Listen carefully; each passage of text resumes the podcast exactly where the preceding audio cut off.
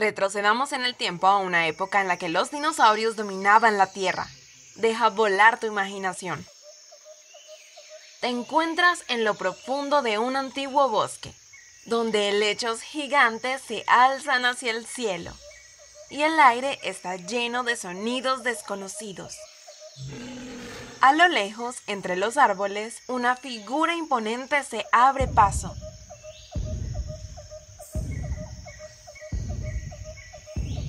Es Big John, el Triceratops.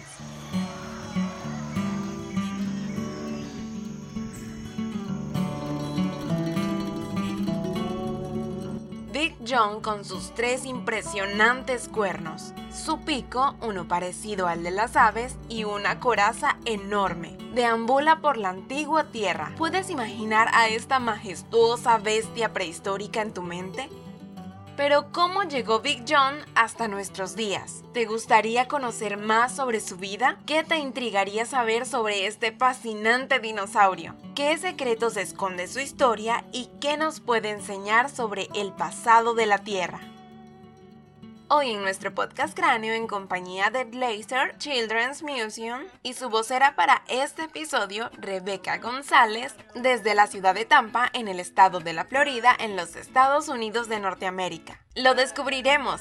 No olvides por favor suscribirte desde tu plataforma favorita, dejarnos un like, 5 estrellas y un gran comentario. Estas cosas nos ayudan a alcanzar a más familias. Muchas gracias.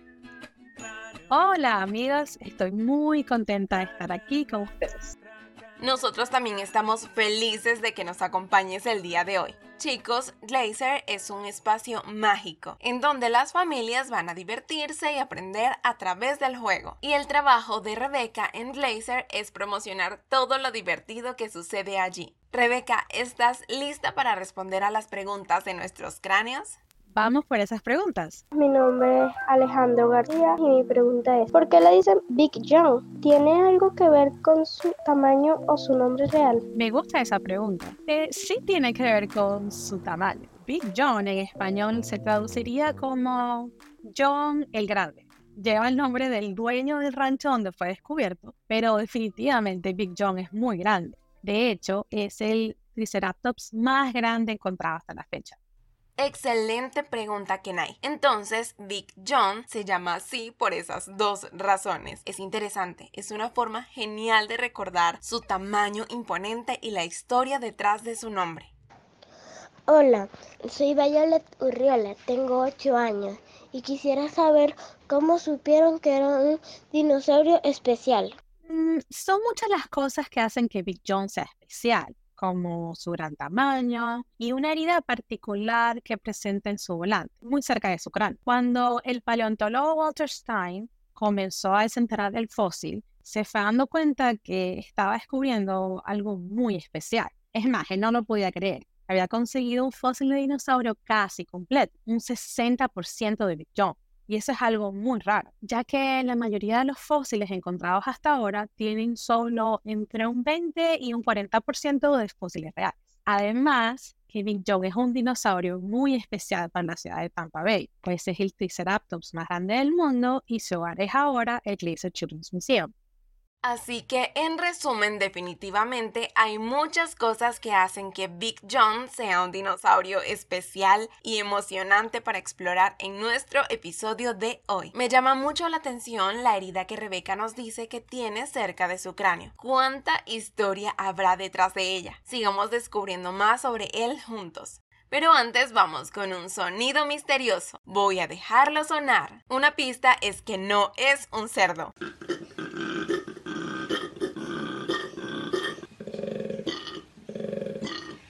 ¿Sabes de qué se trata? Guarda tu respuesta para el final. Sigamos. Hola Axel. Hola, soy Axel, tengo 8 años. Quiero saber dónde se encontraron los restos fósiles de Pin John. Muy buena pregunta, Axel. El paleontólogo Walter Stein descubrió los restos de Big John en Dakota del Sur, aquí en los Estados Unidos, en un rancho muy grande. Y ese rancho se encuentra en una formación geológica llamada Hell Creek. Es un sitio que es conocido por su riqueza en fósiles de dinosaurios. Eso es increíble, chicos. Hago una pausa. ¿Puedes ver en este momento tus pies?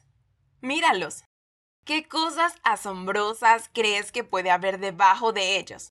Tal vez los restos de criaturas sorprendentes que vivieron mucho antes de que nosotros estuviéramos aquí. Y si solo tal vez es justo ahí donde estás. Definitivamente bajo la tierra en la que vivimos hay un mundo oculto y misterioso. Así que cada vez que caminas por la tierra, recuerda que debajo de tus pies hay historias increíbles esperando ser descubiertas. Los fósiles nos cuentan una parte importante de la historia de nuestro planeta. Rebeca, nos has dicho que Big John es enorme, el triceraptor más grande que se ha encontrado. Pero cuando hablamos de grande, ¿de cuánto nos referimos en realidad? Sí, John es aproximadamente del tamaño de una casa rodante. Mide 8 metros de largo y 3 de alto. Y es tan pesado porque sus fósiles pesan alrededor de 700 kilos, pero cuando vivía pesaba cerca de 6 toneladas, lo que equivale a 6 jirafas. Imagínense. Dato curioso, Big John fue armado como un rompecabezas. Sus piezas eran tan grandes que el equipo de paleontólogos italianos que lo ensamblaron tuvieron que remover la puerta del laboratorio para poder sacarlo.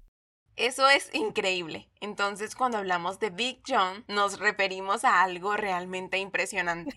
sí, sí, o sea, ese equipo de paleontólogos no sabía lo grande que era. Sí, totalmente. Sigamos con otra pregunta. Hola, soy José Pacheco y mi pregunta es ¿qué comían? ¿Planta o carne? ¿Y cómo descubrieron que comían?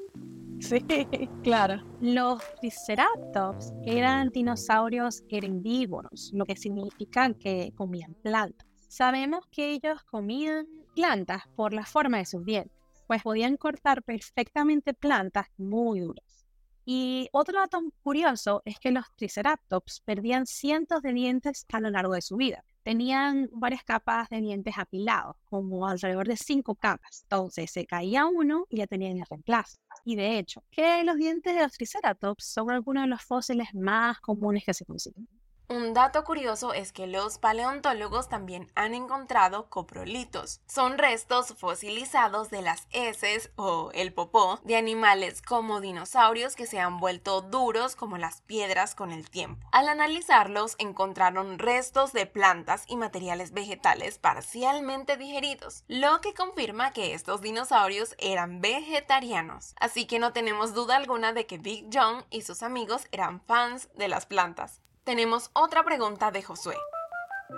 Yo quisiera saber, ¿era un dinosaurio fuerte? ¿Alguna vez tuvo que pelear con otro dinosaurio? Debemos recordar que hay más preguntas que respuestas, porque los dinosaurios vivieron hace millones de años, por lo que no sabemos con certeza qué tan fuerte era Big John o si luchó con otros dinosaurios. Lo que sí sabemos es que tenía una lesión cerca del cráneo, que pareciera ser causada por el cuerno de otros triceratops. Y algunos paleontólogos creen que ellos peleaban entre sí, pues eran muy territoriales, lo que significa que defendían su espacio o territorio de otros animales, incluyendo otros dinosaurios. Y se cree que los rinocerontes son animales parecidos a los triceratops. Y esto nos puede dar como una idea de cómo podrían haber sido estos dinosaurios.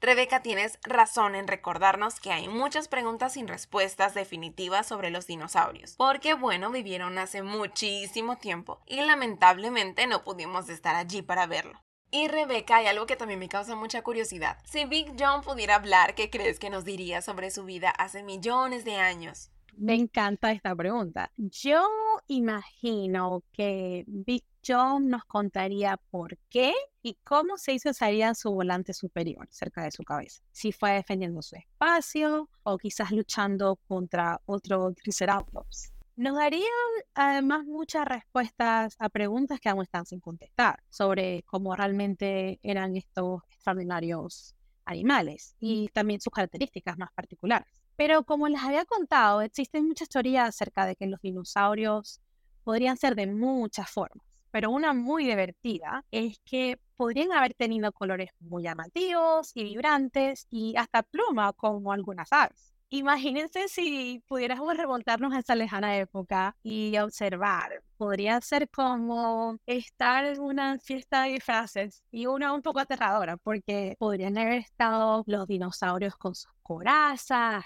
cuernos, plumas, moviendo sus enormes cuerpos, algunos volando, otros luchando, y creo que Big Joe nos podría contar cosas maravillosas.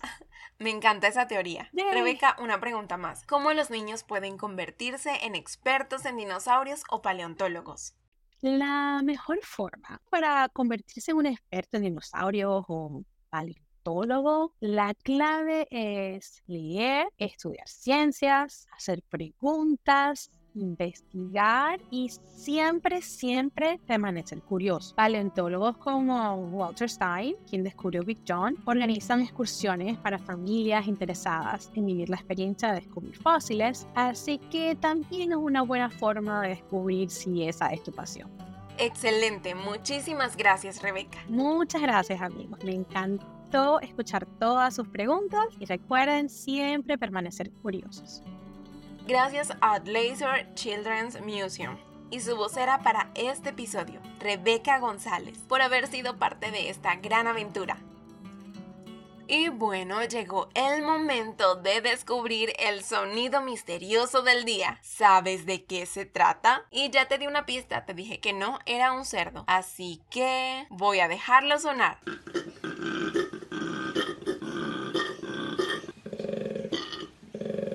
¿Sabes de qué se trata? Si respondiste koala, acertaste muy bien. Si te sorprendió que este sonido provenga de un koala, pues te diré que no fuiste el único, a mí también me sorprendió bastante.